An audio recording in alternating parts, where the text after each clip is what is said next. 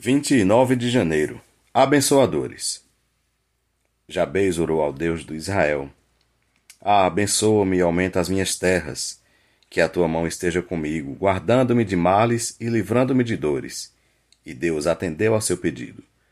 1 Crônicas 4:10 Construir uma família próspera, cujos filhos, quando adultos, possam se autoprover, é um sonho corriqueiro para todos os pais. Afinal, não estaremos por aqui para sempre. É confortante saber que eles ficarão bem quando partirmos.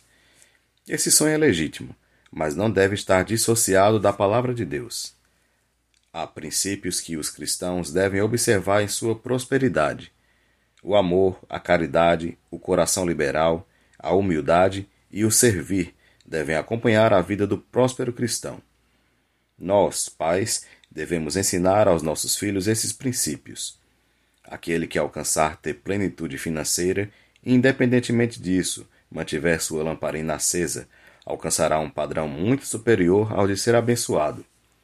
Ele será um abençoador. O abençoador é como uma frondosa árvore frutífera.